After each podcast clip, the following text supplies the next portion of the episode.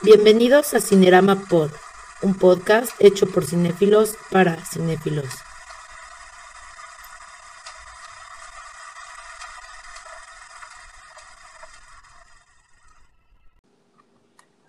Hola, ¿qué tal? Muy buenas noches. Gracias por acompañarnos a nuestra cuarta charla de Cinerama Pod. El día de hoy, como siempre, nos acompaña Sergio Barras y Carlos Sandoval, así como servidor Oscar Tamayo. Eh, Hola. ¿Qué tal, Sergio? Carlos, ¿cómo están? Hola a todos, buenas Muy bien. noches o buenos días, y, dependiendo de la hora que nos estén escuchando. Este, ¿qué tal estuvo?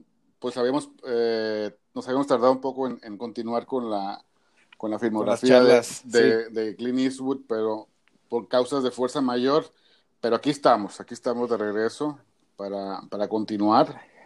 Eh, ¿Y, y, y qué te parece, Sergio, si, si comenzamos esta charla eh, eh, que, que de alguna forma está eh, vinculado a, a, a Clint Eastwood eh, para hablar de, de- de, pues, una gran pérdida eh, para el mundo del cine y la música? Eh, eh, nos referimos a, a- uno de los más grandes compositores, eh, no, no solo de partituras para películas, sino podríamos decir, no, no sé qué opinan de, de la música en general. Eh, el, el pasado 6 de julio murió el eh, maestro Ennio Morricone a sus 91 años.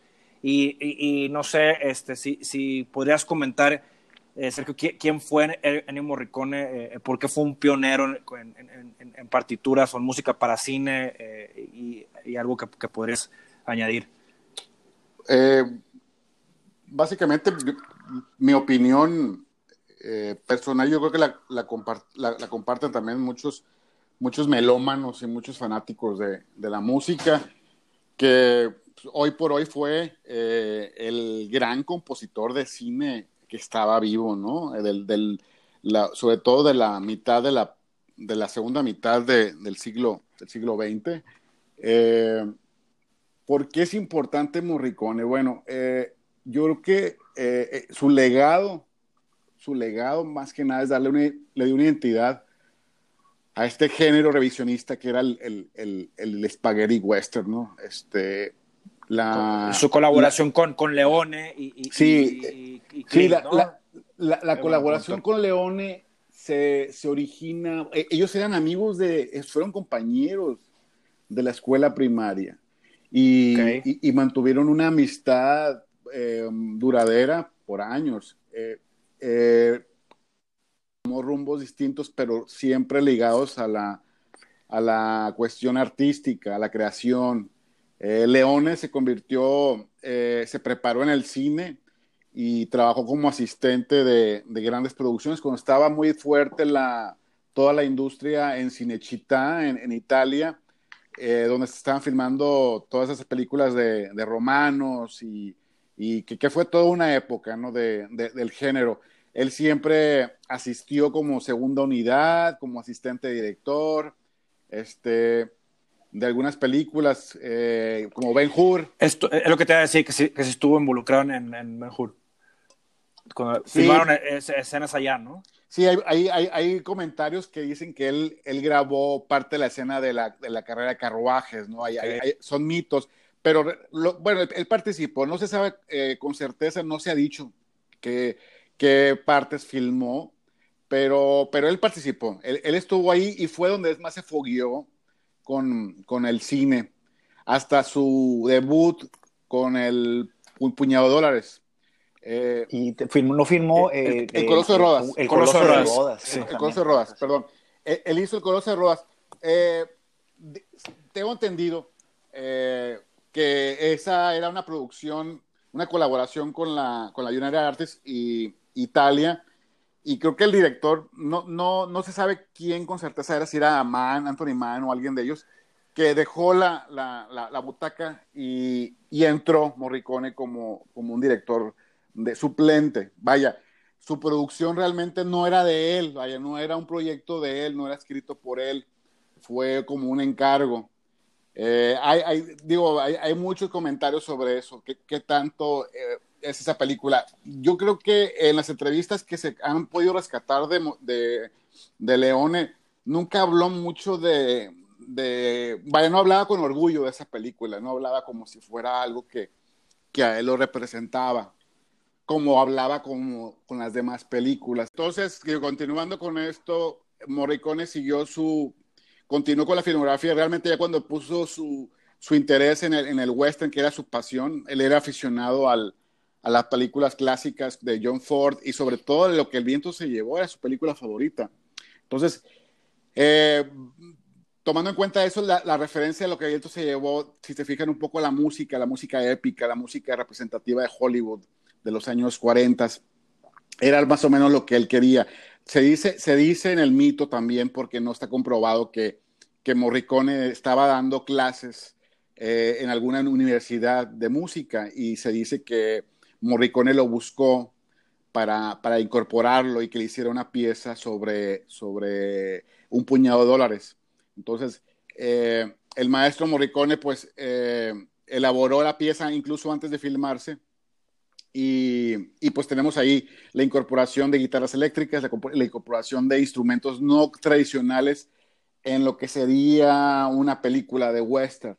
Entonces yo creo que eh, la, la, primero, de primera instancia la contribución de Morricone es cambiar completamente, pensar fuera de la caja y cambiar completamente el concepto que se tenía de, de la música del oeste. La música tradicional o era orquesta o era eh, Dimitri Tomkin que que mi buen amigo Carlos... Levantaba a los muertos, como dicen, mi, mi buen, despertaba a los muertos. Mi, buen, mi, buen, amigo Carlos siempre dice, e, e, esa música retumba. Digo, me gusta Tomkin, la verdad, sí, sí me agrada, pero, sí, pero, no, sí, pero es cierto, supuesto. es cierto, hace mucho... Es, es producto de la época, te digo, pero se me hace muy... Muy ruidosa. Eh, eh, no, muy puntual en el, en, el, en el peor de los sentidos. Por ejemplo, hay una escena que, te, que siempre te comento en El Doctor, ¿no? De, de, de, de, James Bond, que cuando mata a la tarántula con el zapato, cada golpe lo, lo, acentúan con la orquesta y no te dejan nada, pues entonces duplican todo, ese es el problema, pues con el, con el cine, ya sea cuando se emplea mal la voz en off, cuando se emplea mal la música, cuando se emplean mal el, el, el diálogo, claro, es claro. como repetirte lo mismo como insultando la inteligencia del público, ¿no? Y, y pues bueno, es, eso es lo que hace la música en el peor Sí. de los sentidos, no ser, ser obvia en lugar de ser un complemento o una contraparte. Sí, era una música más que nada direccional, ¿no? De, de, de, de ambientación, de, de drama, de suspenso.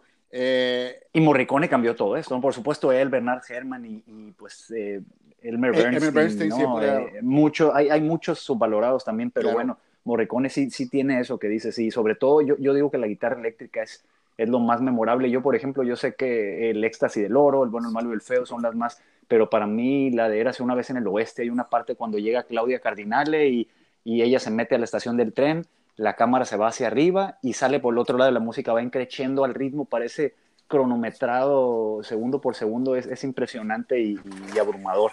Y, y, la, y la partitura pues está como en, en como, como otro elemento más, no, no redundante ni, ni, ni duplicando lo, lo, lo, obvio, pues, sino que está haciendo otra parte, ¿no? Lo, la lleva a otro nivel la película y por eso creo que son tan memorables los, los, los scores de, de Sí. Morricone y que pueden apartarse de la película, tienen una vida aparte de la película de la- y de las imágenes. Sí, eh, de hecho también, eh, o algo que también, ahorita que lo mencionas con el, el, eh, Once Upon a Time in the West o Es una vez en el oeste, es también el concepto de una, de una banda sonora como una ópera, o sea, eh, sus conceptos eh, Exacto, exacto. eh, eran, eran operáticas, vaya, incluso las, peli, las Sí. películas de Leone eran operáticas. Las películas de Entonces creo sí. que se ensamblan muy bien una con otra. Algo también que, eh, que quería mencionar, que es importante, es la, la visualización que tenía Leone, porque él componía antes de que se filmara la película, porque eh, Leone usaba las bandas sonoras ya grabadas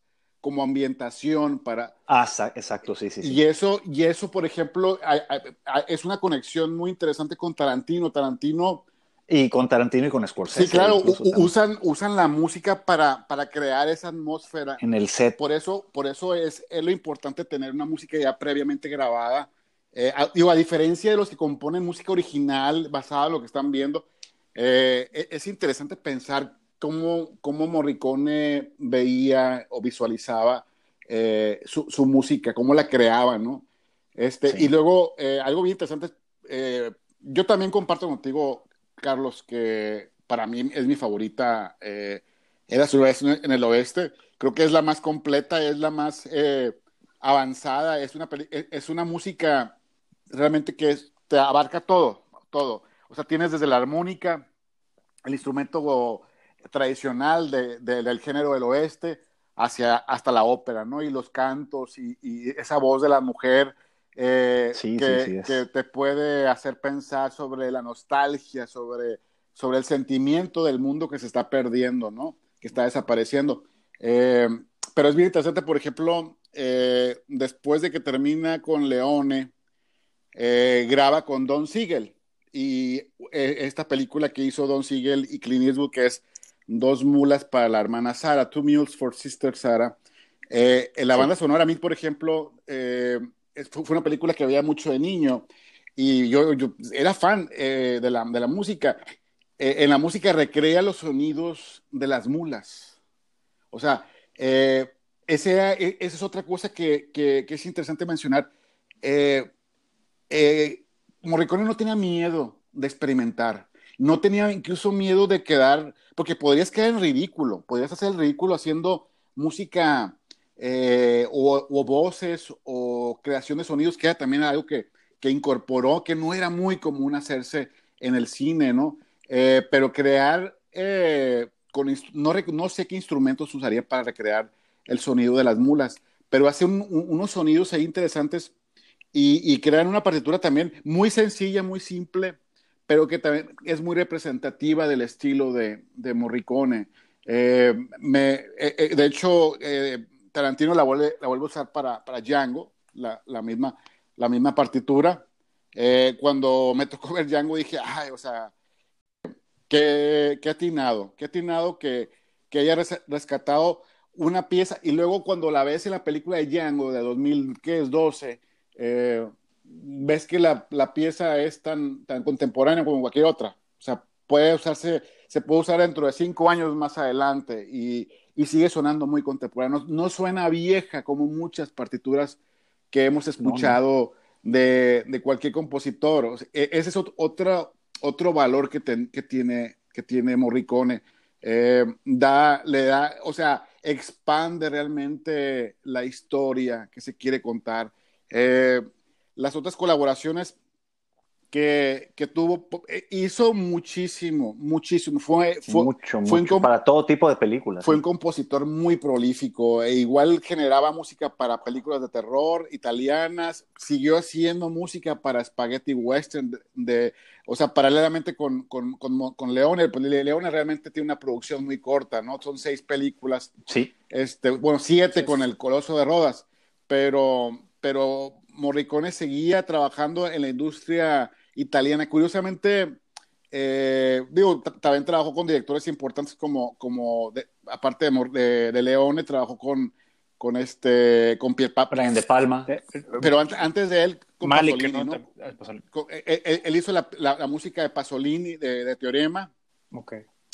Él, él hizo, eh, trabajó también con, con eh, Le- Lenzi, con este director italiano, eh, Lenzi, eh, con Adolfo Celli, este, y se, yo creo que entró a los 70, o sea, no trabajó eh, para, la, para Hollywood, salvo las mulas de, de, de Sara, hasta yo creo que en, eh, final de los 70. Eh, incluso hizo música para películas de Bruce Lee. Eh, es algo que Sí. mucha gente no, no, Sí. no, no, no, no sabe. Este, hizo eh, música para Bruce Lee, hizo, hizo música para caricaturas. Él hizo parte de la partitura de Salo también, la, la, la horrorosa película de, de, de Pasolini. Pasolini. Eh, eh, él, hizo, él hizo la partitura también. Este, hizo por ahí. Ah, eh, se pasa, hizo la música, no sé si se acuerdan, una película que salió en los 70 que se llamaba Orca, la ballena asesina, con Richard Harris, Sí, sí, por supuesto, con Richard que, Harris. era, que era como una especie de tiburón, ¿no? Pero Tiburón. bien aburrida la película. Yo la vi en el cine, aburridísima estaba. Bueno, pero la, la partitura es buenísima, es de Morricone. Este, e- esa la, la- la recuerdo con, con- con nostalgia. Eh, y yo creo que, si a mi memoria no, no me falla, no, no trabajó con directores hasta ya entrado los 80, fíjate. O sea, después de eso, con directores, eh, me refiero a americanos, Sí. eh, hasta los 80s. Eh, eh, Brian De Palma es, es, uno de ellos, pero bueno, pero antes de Brian De Palma haría, yo creo que la, la, obra que realmente es la segunda obra que más me gusta, que es Era se ven a veces en América, con, con, con Leone. Sí, por supuesto. En el 84. Eh, eh, o sea, es, es soberbia. De hecho, se, para mí se pelean el título, ¿no? Entre el sí, oeste. Sí, no, es, digo, la, es difícil compararlas, no, no me gusta incluso compararlas, pero es, increíble. La, la, otra que me gustaba mucho es, es la la que voy a hablar, eh, porque la hizo después, en el 86, es La Misión. Por mucho tiempo fue, fue mi banda favorita, este, mi banda sonora preferida. Todavía lo sigue siendo, lo que pasa es que ya se ha sobreusado demasiado. Y, parece, Sergio, que se habla más de, de, la, de la partitura, ¿no? Que de la película. Sí, es, triste, porque no deja de ser una película buena, ¿no? Es una película buena. Sí. O sea, sí, se sigue sosteniendo bien. Eh, en su momento, sí, pues fue una película que, eh, sobre todo, eh, vaya, fue una película que gustó, ¿no? Era una película, es una película que ha envejecido bien, de alguna manera. Este, pero la verdad que es buenísima. La, la partitura está, es, es, es, una bendición de, de música. Y luego haría música para Miami Vice, trabajaría con Michael Mann, él, él haría partituras también para, para la serie, no sé si se acuerdan la entrada de la música de del programa. Eh, es aquí donde eh, Morricone se empieza a expandir y empieza a, abarcar otros, otros recursos, otras herramientas como es la música electrónica. Empieza a meter música con procesadores y empieza a experimentar. O sea, un, un músico, un conductor que le gustaba experimentar. Aquí ya se puede notar en Miami Vice una música electrónica. después de Miami Vice haría, yo creo que la que sería la más conocida pieza sobre todo la que murió, que la ponen de ejemplo, para mí no es su mejor pieza. Digo, es muy buena, pero, pero yo creo que la gente recuerda más la película, es la Cinema Paradiso. Este, sí. Eh, pues yo creo que es una película que gusta mucho, es muy convencional, muy, muy, muy sentimental. Chantajista. Es pues. muy sentimental, vaya. Y bueno, no es mala película, pero digo, es una, eh, no, es, una película, que puedes ver con tu novia, con tu esposa, con tu querida, con lo que tú quieras, pero no, no, no, creo que no es tan relevante como las obras mayores. Ni, ni siquiera creo que la música es tan, tan sobresaliente. Es buena, pues, vaya, siento, me da la impresión, estoy pensando por, por Morricone, me da la impresión que se le encargaron y la hizo, pues, ok, eh, vaya, es una pieza más que hizo, ¿no? vaya, hay piezas mejores, pues, que tiene él. Eh, Sí, a mí incluso Los Intocables me gusta mucho, ¿no? Porque tiene un dinamismo, ¿no? Se tiene un brillo, la, música esta que te, que te me, hace... Me encanta a mí Los, los Intocables, sí, sí, me encanta, me encanta. Es...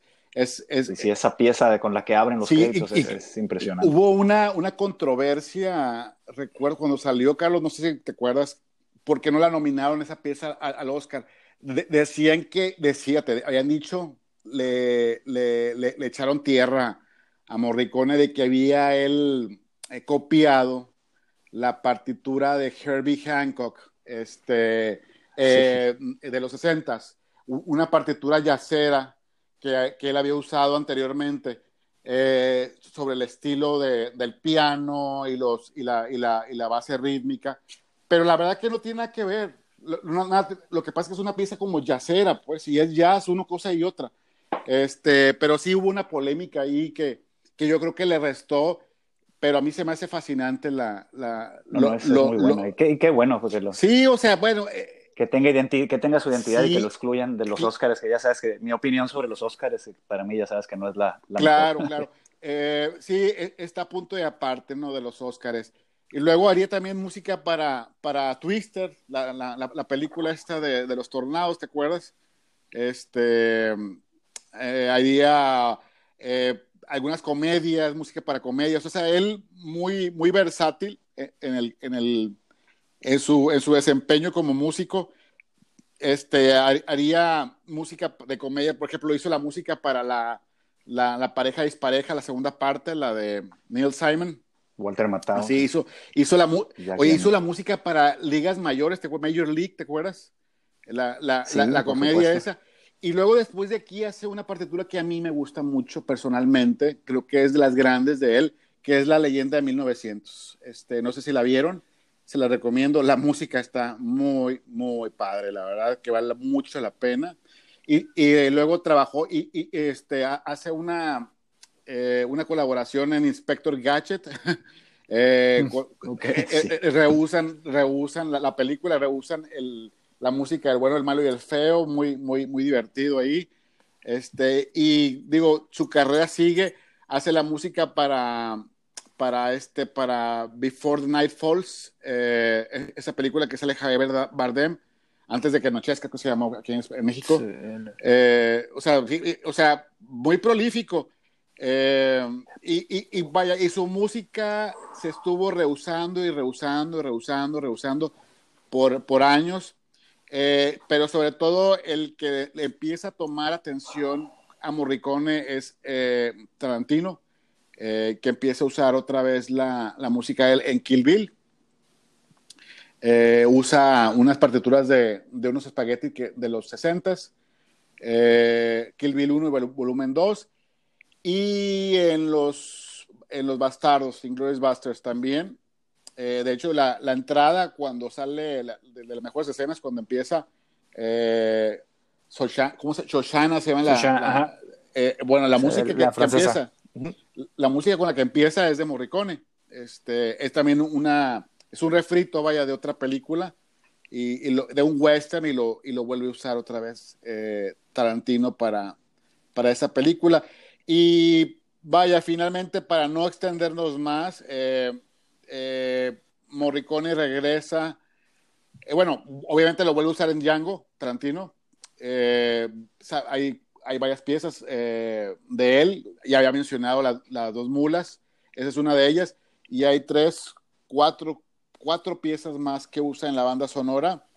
Y cuando Tarantino saca los ocho más odiados, los de Hateful Eight, este, habla con Morricone y deciden, decide él volver a hacer, eh, a hacer una banda original. Eh, creo que la relación de Tarantino con Morricone había sido siempre de que él estaba pagando los derechos por las piezas musicales y, y, se estaban rehusando. Y parece que... Y es la única vez que, ha colaborado Tarantino también con un compositor. Es la única vez, fíjate, con esa excepción. Y, Qué mejor manera. Y, la verdad me parece una, una gran obra lo que hizo. Eh, eh, creo que Morricone lo hizo en tres días. Creo que ya tenía... Eh, creo que Tarantino le, explicó que era algo así como eh, una atmósfera que quería una atmósfera como, como The Thing. Ah, esa es otra que olvidé mencionar, The Thing de Carpenter también la hizo él. Uy, por supuesto. Eh, también la hizo él, Morricone. Esa es una genial, esa, esa, esa música también. Y, parece que por cuestiones de, de, tiempo y de, bueno, de decisión de Carpenter, no se usó toda la partitura en The Thing, en la cosa. Y quedó mucho material que conservó Morricone. Entonces, Morricone creó creo que una o dos piezas nuevas en dos, tres días y adaptaron y ajustaron las que tenía de, que, sobraron de The Thing y así como fue como conformaron lo que fue la, la banda sonora de los ocho más odiados, ¿no? Del Hateful Eight. Y que final... y como anuncio, y como anuncio, perdón, es, es, es, es el, el, de los dos compositores favoritos de, de, John Carpenter, era Morricone y Bernard Herrmann. Fíjate, fíjate, qué, qué, qué, curioso su influencia. y, curioso por la música también que, hace Carpenter, ¿no? O sea, eh, yo creo que eh, algo que tiene Morricone es que inspiró a una generación de, músicos, de cineastas. O sea, por sí solo, yo creo que por sí solo, como compositor, él realmente innovó y motivó a otros para, para hacer algo fuera de lo normal, algo completamente fuera. Eh, y que al fin y al cabo Carpenter es, es, algo que también rompió con sus sintetizadores, algo por necesidad también obviamente de, recursos, pero también con una influencia. Claro, y, y, fíjate que algo que platicábamos el otro día, es, eh, y, es muy contemporáneo, aunque que, que, tiene un sonido muy particular el sintetizador, es muy contemporáneo, o sea, no se ve, oye, no se escucha viejo, no, no se escuchan antiguos, no, no, con Carpenter no, No sé por qué, a qué se deberá eso, digo, mucho menos eh, Morricone, ¿no? Que, que, que, es música que no va a pasar nunca, nunca, o sea, es, es, demasiado bueno, es demasiado eh, permanente para, para que se escuche, como en otros casos, pues con otras partituras que sí se escuchan y envejecen. Envejecen, incluso te decía, digo, yo reconozco a John Williams, digo, es, bueno, pero creo que también esa grandilocuencia que tiene, también como que te empalaga, ¿no? También este es demasiado saturación de, ah, o sea, de tanta grandeza, de tanta, eh, no sé, tanta fantasía también, y luego es muy similar su, su obra, digo, respetándolo, ¿no? Y, y respetando, Sí, por y supuesto. respetando las comparaciones, pero quiero mencionar que, que la diferencia de que eh, Morricone no te satura de esa manera, o sea, es muy compleja su música como una ópera, es muy variada, eh, tiene todo un proceso de altas y bajas eh, eh, durante, la, durante las composiciones eh, y que te va llevando a contar una historia. Tienen una narrativa, tienen una, tienen una, una historia que contar y eso lo convierte en algo muy interesante. Y yo creo que para todos los que nos escuchan, eh, yo les recomendaría una recopilación de lo mejor de, de Morricone. Eh, lo, la otra cosa también que, que, vale la pena es de las películas que hemos mencionado, también es comprar toda la banda sonora o conseguirla o descargarla o, o, o por Spotify también. Hay unas buenas listas en Spotify, sobre todo yo, yo no soy muy fan del, del director este Edgar Wright, creo que se llama, eh, pero bueno, tiene una muy buena compilación que hizo de Morricone en, en Spotify, creo. Ok, sí, eh, porque es muy variada y, muy extensa, o sea, digo, sabemos las más conocidas y las más, las más, las más tradicionales, pero, pero es una filmografía bien extensa y hay joyas, hay joyas por, por, todos lados. Y no necesariamente son las que normalmente la gente tiene identificadas. Digo, ahora que murió, les, les comentaba que todos ponían la escena en las redes sociales del final ese de, de Cinema Paradiso. Bueno. Ah, ok. Eh, está bien, digo, yo, cada quien sus gustos, pues, pero pero como que era, y todo el mundo, ay, se me hace un nudo en la garganta cuando veo eso. Ok, ok, ok, es válido, es válido, pero creo, creo que hay más, ¿no? Hay más que podemos eh, descubrir de la grandeza de, de, de, Morricone. Incluso la banda esta metálica, ¿no? Lo usa, usa parte del Ecstasy of the Gold, del éxtasis del, éxtasis del... Abriendo sus conciertos. Sí, sí. hicieron toda una, una ya un sello particular, ¿no? De, de referencias con, con, el bueno, el malo y el feo. Y este, sí. pero creo que sí fue una, una gran pérdida y ha sido también, eh, digo, yo, yo pensé que iba a vivir para siempre Morricone, la verdad. Sí, una, una buena vida y, y, una carrera pues muy prolífica, como dices, o sea que sí, nos dejó un buen legado. Sí, la verdad que es indiscutible, indiscutiblemente un grande, un grande de los grandes. Yo, completamente. Yo, yo, acabo de descubrir la, la, partitura de, porque acabo de ver la de eh, Doug Jusup, la de Leone. Uy, sí, no, película. es de mis favoritas. Esa, esa película es, no, no, o sea, es con Rod Steiger, Rod ¿verdad? Steiger y James Coburn. Y, y, y, y, es genial esa película. Y, y, ahí también fascina. la banda sonora está, está muy, sí, buena, muy, muy innovadora. Sí, sí. Sí, es que él era un parteaguas siempre, por, por menor que fuera la película. Digo, no aquí, aquí en el caso de Leone, por supuesto, no lo es, pero muchas películas de Alberto de Martino y porquerías de esas de horror que me encantan a mí, eh, la partitura sobresale, ¿no? Por encima de, del, del, placer culposo que puede hacer la película. Claro, esta. claro. Eh, pero todas sus piezas tenían algo, algo único. ¿no? Sí, y, y habría que mencionar, habría que mencionar también, que, ol, olvidé mencionar también que, que participó también con, con este con este director, eh, ¿cómo se llama? Oh, perdón, se me, se me, borró el tape. Eh, el, el, director de, de, Tree of Life, este... Malik. Terence Malik. Malik. Terence Malik. Eh, él trabajó con Malik también. Eh, en Days of Heaven, ¿no? Sí, hizo la banda sonora de, de, Days of Heaven. Muy buena banda sonora también. Yo creo que de las pocas colaboraciones sí, que tuvo internacionales durante los 70s. O, o, o, ahorita lo, la omití porque se me, se me barrió completamente. Es que hasta el nombre se me está es, con esta pandemia se me está borrando todo hasta la hasta, sí, no. Hasta los recuerdos, hasta mi nombre. Pero la música, la música te los va a regresar. Sí. La música la, de Morricone. Sí, está, eh, eh, está viendo que también con, con, Samuel Fuller hizo este, bandas sonoras. Uy. En White, eh, White Dog. Samuel Fuller. Sí. ¿En cuál, perdón? Ah, fíjate. ¿En cuál? en White Dog. Ah, Perro ah, Blanco. Genial, Perro es Blanco. cierto. Esa película también me gusta mucho. También. Fíjate hecho, que la, no me acordaba. Muy buena película, con Christy McNichol. Sí, sí, es muy buena película. Está en la Criterion esa película. Muy buena película. Ahorita es muy relevante con la cuestión de, de Black Lives, de las vidas negras este, importan. Es, es, una película importante, ¿eh? Es, es, es, de un perro, es de un perro que lo entrenan para, para atacar negros. Y, fíjate, también hablando de, los personajes eh, femeninos, también e, esa película de Naked Kiss, también eh, Samuel Fuller era también un activista de alguna manera. ¿eh? Ahorita sería, será bueno de revisar sus mm. películas también para otra, para otra ocasión. Sí, es importante, ¿no? Pues Choco tenemos mucho de qué platicar, ¿no? Pero Hay mucho, mucho, porque Es, muy, es, muy, relevante. Ahorita, con, Clint Eastwood trabajó este, Morricone como, como director Clint.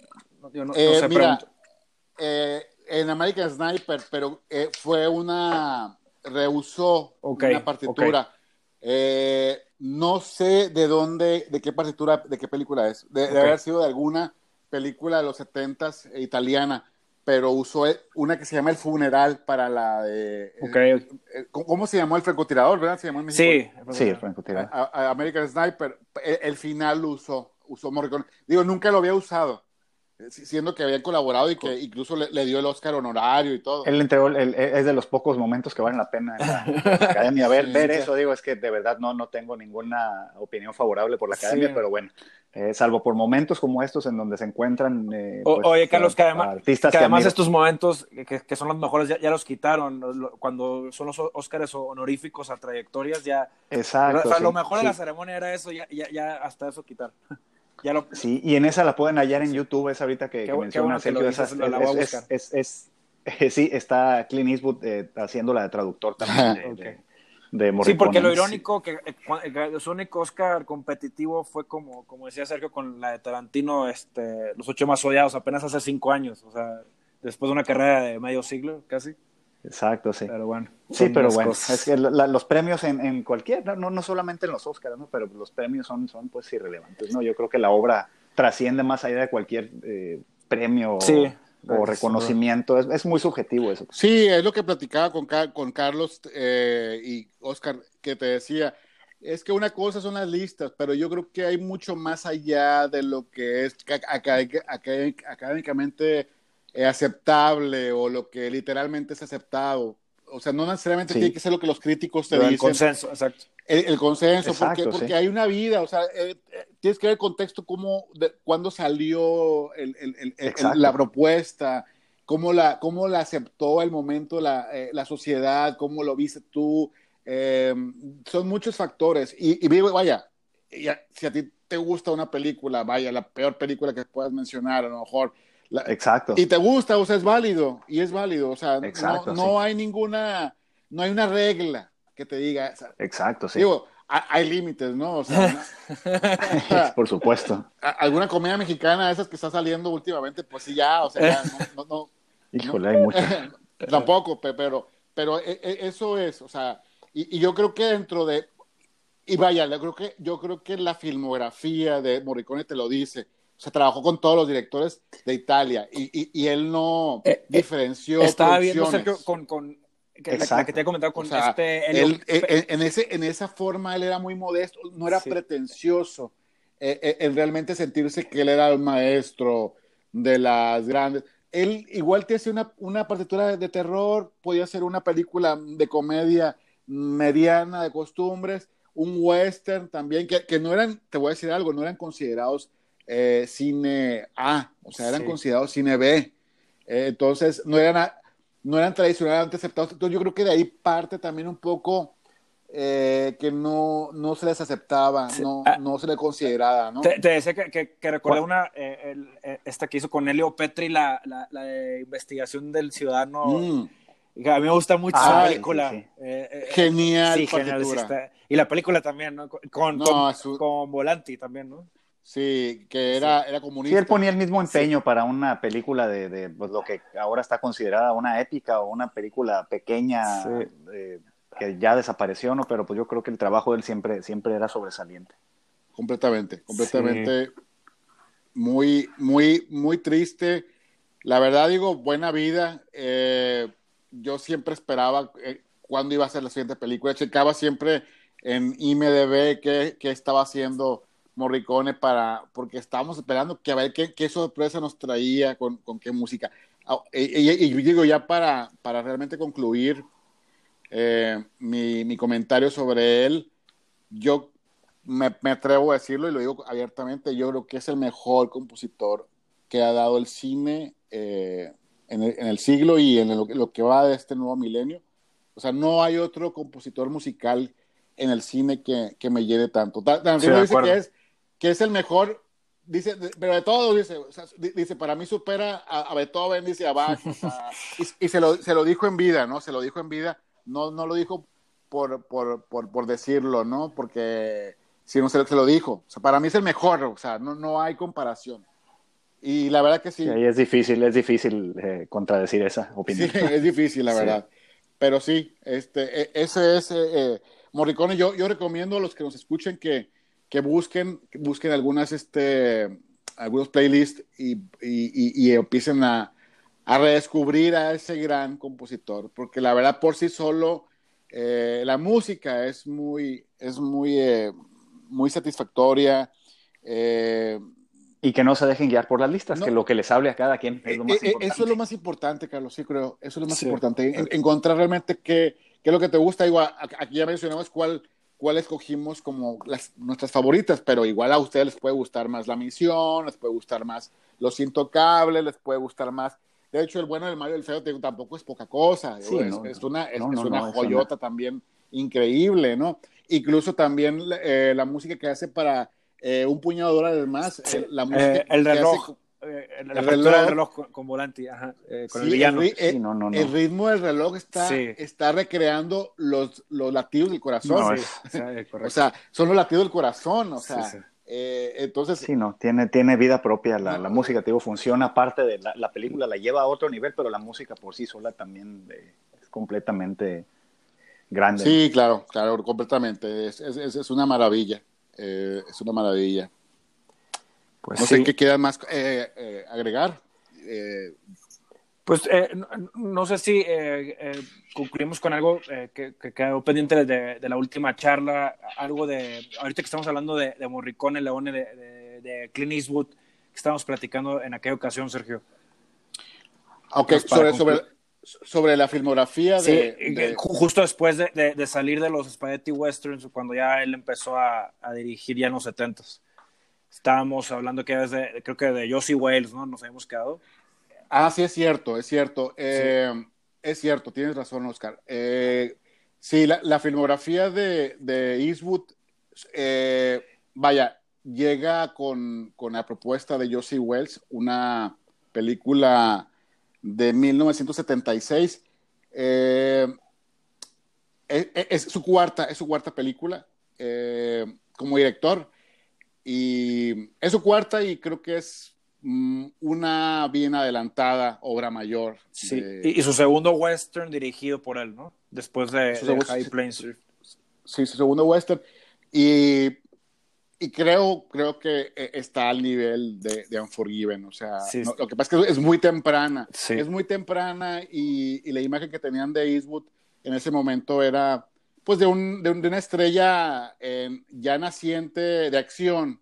Eh, no consideraban que era algo importante, académicamente importante. Sin embargo, tienes ahí una película eh, que está basada en un, en un hecho real, es un personaje que existió, es una novela. Originalmente creo que Eastwood no la iba a dirigir, era un proyecto que tenía la Warner ahí eh, en un cajón. Eh, había otro director, incluso otro actor. Eh, fue llegando con Eastwood primero como lo, lo buscaron como actor para, para, para interpretarla. Cuando él finalmente se interesa y decide tomar las riendas del proyecto, eh, hace algunos cambios en el guion eh, y, y lo, realmente lo acomoda. Vaya, e- es muy, está, está basada en un hecho real. Di- de- cuentan que el, el- el mito es que el verdadero Josie Wells era un barbaján, pues era un, Mm, era un tipo racista, ¿no? Era un tipo, no, no es la historia como la cuenta eh, Eastwood, va- vaya, pero es lo de menos, vaya, e- e- eso es lo que nos interesa menos. Lo que él quiere contar aquí es una, una película, una historia que refleja la época que se estaba viviendo, los 70, estaba acaba de pasar el Watergate y, y tiene realmente un contexto eh, social muy, muy importante. De- Yo creo que la, Desencantado, ¿no? Con el sistema y todo esto. eh, eh, completamente. eh, y con los, no- eh, que son los, los del norte, ¿no? Eh, los, los villanos, ¿no? Sí, yo, yo no sé si me, me equivoque, Carlos, a lo mejor corrígeme, pero no había salido una película desde yo creo que el general la general de, de Boston Keaton, donde, donde retrataran el, el punto de vista del sur, que, que todavía era un tema, y yo creo que sigue siendo un tema muy delicado en Estados Unidos, porque siempre se sintieron como muy dolidos y muy reprimidos eh, los del sur, eh, y no se había, no se ha tocado el tema de, desde el punto de vista de los sureños. Ahora, la película no es precisamente de un sureño, o sea, e, es, de, un, es un granjero que, que curiosamente está en el sur, eh, no, no. Es que está en medio, o sea, eh, exacto, no, no, es pro confederado, pero, pero él está en medio de todo. Y, sí, no, no es una posición política. Exacto, no, no, exacto, correcto. No, no es una posición política. Entonces, aquí lo interesante es que eh, aparentemente e, es, es, es, una película de venganza, ¿no? Es una historia de venganza y, y, de un tipo que está realmente enojado con, con, con la vida y está enojado con, con lo que está pasando y, y en venganza sale con este grupo de, pues que son, son como bandoleros, ¿no? Sí. Son gente que andan atacando, andan como, como de sabotaje, ¿no? Eh, eh, sí, es como milicia, una lo milicia, que le llaman la milicia, una milicia para, para poder este, amedrentar a las, a las fuerzas de, del norte.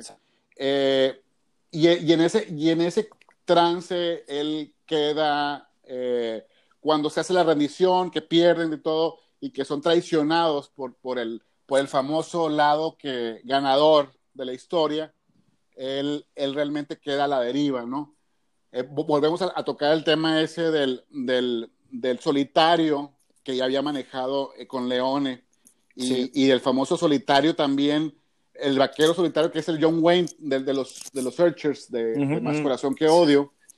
Pero aquí pasa algo bien, aquí es cuando la película realmente toma fuerza y toma realmente vida propia que él, al que al, él no quiere tener compromisos con nada, no quiere hacia, aliarse con nadie, no quiere querer a nadie y, y él la, la, misma situación lo va poniendo en el camino de otras personas. Sí, de eh, tal manera que, que, se, que se hace eh, de una familia sustituta. Correcto, sí, justo es lo que a mí me, me gustó mucho, ¿no? Que, que, que va, va, generando esta comunidad, ¿no? Este, eh, esta fraternidad entre sí, sin querer queriendo de, diferentes contextos y, y, y, orígenes, ¿no? Todos parejos, eh, con, eh, no, no siendo condescendiente incluso con, eh, con los nativos, ¿no? no, de ninguna manera. Exacto. exacto. y, y al tener esta familia sustituta, es ese conflicto de, de una persona que está renegada, realmente está, está dolida con la vida y no quiere yo, yo, yo siempre he sentido que él no quería volver a pasar por lo mismo, porque había perdido a su hijo y a su claro. esposa, y, y, no quería volver a enterrar gente que le importaba. De hecho, se, se, va viendo cuando, cuando anda con el actor este Sam Bottoms, que es como también como un hijo adoptivo. Sí, sí, sí. Entonces ahí empiezas a ver tú realmente, eh, y, y, y, ese desdén, o sea, no es que odiara al perro, pues que, que lo empiece a seguir, porque le escupe, que le escupe, pero realmente no lo quiere querer, pues no lo quiere querer ni a la India, ni al, ni, ni al, ni al, ni al Big Chief eh, George, que, que es otro actor maravilloso que sale ahí. Eh, es conmovedor, perdón, es conmovedor y, y, y tan, Oye, tan y, humano. ¿eh? Y, y, perdón por el spoiler, pero el final cuando está eh, en el bar y que, que, que eh, la, son los nuevos miembros, que es, que, que es una prostituta o, o, y quien atiende el bar, que, que lo protegen incluso de, de, de, Fletcher, ¿no? Es el que lo está casando, ¿no? El, el que, era su amigo y, claro. y, lo protege y Fletcher se da cuenta y todos se dan cuenta que eh, la, la, eh, la, misma gente lo, lo, está cuidando, ¿no? Entonces Fletcher claro. ya lo deja ahí eh, y ahí, eh, ahí, Sí, es un momento, es un momento La resolución, exacto. Sí, vaya, es una serie de, son una serie de, no, no mencionaste, digo, hay, hay, que mencionar también la escena que está anterior a esa, la, la escena de la despedida con el, claro, con, con, el jefe George. Con el jefe George sí. O sea, que él se va en la madrugada sin hacer ruido, porque no quiere ya estar ahí con la familia. Esa. Sí, o sea, Ajá. llegan al punto del destino, llegan al rancho, pero él, él tiene que seguir su camino, él no quiere estar con o, ese grupo de familias. Oye, Sergio, y, y que la, la, escena con, con, con el, que, que, no recuerdo la, la tribu, eh, el nativo, ¿no? Eh, que, que, los hay un pacto de sangre. Hace un pacto de sangre con, sí, con, sí. El, con el nativo de la región con el que traían conflicto. Eh, creo que Comanche, no recuerdo. Eh, no se habían, no se habían, no habían resuelto el conflicto de las tierras. De las tierras, exacto. Y, y este, porque les habían prometido el gobierno. Entonces, eh, Josie Wells habla con él, pero le habla como guerrero. Entonces, eh, él entendía realmente la, la, la, la, ley del guerrero, el camino del, del, guerrero. Y, y, no le habla con, con, con este, con, no, no, lo quiere engañar, ni... No, le habla de frente.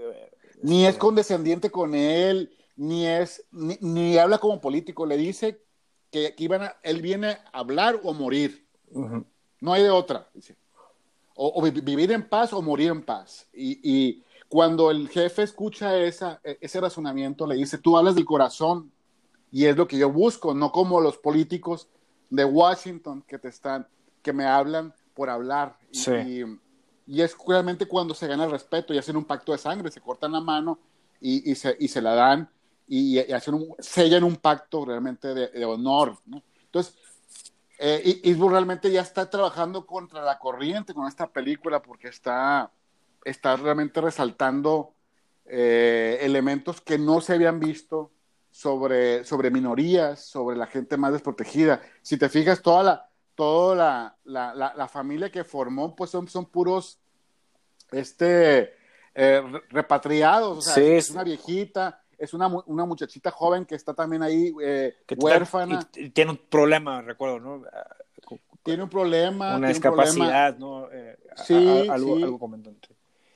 y la, la, eh, la, la, India, la nativa, el, el, el, nativo George, eh, este, los, los rancheros que estaban ahí también sin trabajo, sin, sin, sin sí, en, el, bar. Ajá. Están ahí esperando están en un bar sin, sin, alcohol, eh, ¿no? Sí, exacto, que, y él llega a, darles, ¿no? A, mí me, me, gustó mucho que incluso la, la, la, la, la abuela, la, la, persona de, ya de la tercera edad, que hasta termina siendo amiga del, del, del, del indio, ¿no? Del nativo, eh, en, en, ya, ya juntos como una familia para defender a Claro, eh, sí, no, no deja de ser renegada, no deja de estar renegando eh, reniega mucho de, del señor Josie, del señor Wells, le dice, ¿no? Sí, Wells, pero, pero sin embargo lo defiende, sí. lo defiende. O sea, eh, o sea, están dispuestos a dar la vida. Entonces, ajá, todos. Quizá para alguien muy intelectual diría, no, es que es una resolución, ¿no, Carlos? Es una resolución muy, muy fácil o muy, o muy gratuita, ¿no? Pero realmente es que así funcionan las cosas, o sea, no, no, no necesitas también eh, crear eh, mitologías o hacer algo muy eh, cerebral o algo así. Sí, y yo creo que yo creo que es orgánico realmente es, es, una función eh, muy humana, pues responder a, a, la lealtad de alguien y al cariño, realmente al aprecio. Entonces se convierte, se, se, empieza a convertir en una película muy, muy humana, ¿no? Y, y, y realmente es una, es una, pues es, es una película muy aparte de lo que se estaba haciendo, eh, e, empieza a dejar un poco la, dureza, la dureza de, del personaje de Eastwood y del hombre amargado y solitario. Realmente empieza a mostrar otra faceta de empatía, ¿no? Con, con, con otras personas, de, de, de, esa necesidad de tener una familia. Eh, y, yo creo que y la e, eso se, se repite, se repite, se repite se sigue repitiendo toda la, la, filmografía. Yo creo que en los siguientes eh, episodios lo vamos a, comentar, cómo se empieza a repetir la misma. Y luego, cuando ya en la, en la etapa después de, de Unforgiven, cómo empieza también a, a, cambiar un poco esta, esta, esta analogía sobre la familia, ¿no? Este, e, empieza, los conceptos empiezan a, empiezan a, a meterse a, otro, a otra forma de, de ver lo que tiene más que ver con el, con el tiempo moderno, ¿no? Sobre el, concepto de la familia. Sí, que lo, explota muy bien cuando hablemos de eso en, en Million Dollar Baby, por ejemplo, ¿no? Soy, y el Río Místico. El Río Místico también. O sea, la, las, la las familias, el, los clanes. El, el, pueblo, el pueblo es un, son familias. Exacto. Y, o sea, a pesar de que no son consanguíneos, pero, pero hay una lealtad. Sí. Y, y, pero, pero también se rompe, ¿no? También, como, como tan fácilmente se une de palabra, tan fácilmente se rompe, pues. Eh, y, y, ahí te lleva, eh, eh, o sea, empieza a cuestionar eso. qué tan leal, pues qué tan es, yo soy, yo siempre seré parte, soy, somos hermanos de sangre o hermanos sí, pues, de, los, de, convicción. Los, eh, los, amigos de Sean Penn, ¿no? Los, este, los, los hermanos. ¿Te, ¿Te, acuerdas? Claro. Los Savage claro, claro. Que, que, llegan con él y siempre estamos juntos y somos leales y demás. O sea, ¿qué tan, y, qué y tan Laura, leales son, Laura pues? También. El, O sea, pues, son, son tan leales hasta que no pase algo, ¿no? Exacto, y, sí. y, y ahí, vaya a matar, vemos, ¿no? Exacto, ahí vemos qué tan leal. No, o sea, hay, hay, mucha falsedad. Sí. Eh, eh, eh, Entonces, empieza a jugar con eso porque ya tenemos un antecedente que empezó a tocar el tema ese eh, Eastwood desde un principio, ¿no? Eh, ahora, hay, hay, que rescatar la, la, la película, eh, algo que me llama mucha atención en la película es eh, Eastwood por primera vez empieza a filmar él. Ya, ya había probado antes con, con, con Play Misty for Me, su debut, en, en grabar en el otoño pero aquí concretamente ya él preparó todo lo que era la filmación de otoño. Okay. Y, eso se, y eso sería siempre su constante en toda su filmografía, grabar en otoño. Eh, él prefiere la luz del otoño, prefiere el, los, la, el tipo de hojas, eh, eh, la ambientación, el frío, el, el, todo lo que conlleva el otoño es lo que le, le, empatiza a Eastwood. Entonces, eh, eso será una constante. Aquí ya se ve bien definido que es el otoño. Y el, entonces la película tiene, tiene este, esta fotografía, ¿no, Carlos? Con, de, de, de, su fotógrafo de cabecera, Surtiz, antes de, de, que muriera, ¿no? Sí, de Jack Green, sí. Sí, era Bruce Surtis y luego Jack Green, que era Green. operador de cámara con Bruce Surtis. Y bueno, ahí tuvo, siempre era ese, ese el tema de la familia hasta en la, hasta en la parte, hasta su equipo claro. también tenía. Sí. Eh, Los, eh, genial fotografía de, de Bruce Surtis. Eh, otro, otro fotógrafo muy subvalorado. Hijo de otro fotógrafo, hijo de otro fotógrafo otro de otra generación. Muy, subvalorados, o sea, por encima de muchos fotógrafos que, que la gente ma, ma, eh, reconoce más o que tiene más publicidad, pues eh, estos eran, eran grandes fotógrafos que crearon realmente el sello de Eastwood, ¿no? En, en, en toda su carrera. El, el, los colores, y, y no nomás trabajaban en producciones que dirigía Eastwood, sino que también en las que participaba, él los jalaba. Y... Sergio, perdón, se nos está acabando el tiempo. Este, okay. eh, para retomar, eh, pues seguimos porque Clint Eastwood también este, es inabarcable, ¿no? Toda su filmografía y su presencia dentro, de frente y detrás de las cámaras, ¿no? Entonces, Pero, conti a ver, chicos, claro, con, sí. continuamos con su siguiente película es The Gauntlet. The Gauntlet. Eh, Ruta Suicida. Y Perfecto. a ver si podemos continuar después de Gauntlet con Bronco Billy. Bronco Billy. Para, okay. para que a ver si, la, pueden, eh, la pueden aventar este fin de semana y, este, y platicamos de ella. Muy bien. Eh, pues, muy... Por mí es todo. Okay. La verdad que agra agradezco mucho su agradable compañía. Siempre un placer estar con ustedes. Y a todos los que nos escuchan, pues los esperamos en, la siguiente, en el siguiente programa para, para más, hablar más de cine y continuar con Clint Eastwood. Muy bien, pues muchas gracias a los dos, Carlos, Sergio. Perfecto. Carlos, un abrazo, gracias. Un gusto. Un gustazo siempre. Abrazo, hasta luego. Igual, cuídense, bye. Hasta luego. Bye.